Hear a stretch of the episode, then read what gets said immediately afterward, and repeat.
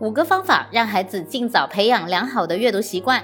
一、创建阅读仪式，留出一段特别的时间作为每日读书时间，跟孩子一起选择书籍，然后坐在一个专门的位置读书。二、依偎，找到一个安静舒适的地方读书，让孩子紧紧依偎着你。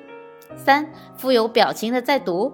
注意韵律和音节，每个角色采用不同的声音，但不要采用娃娃腔。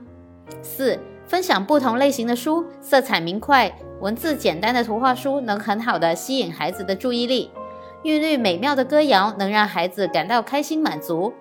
辨别物品、动物、颜色、数字、文字的书能让孩子获得基本的概念。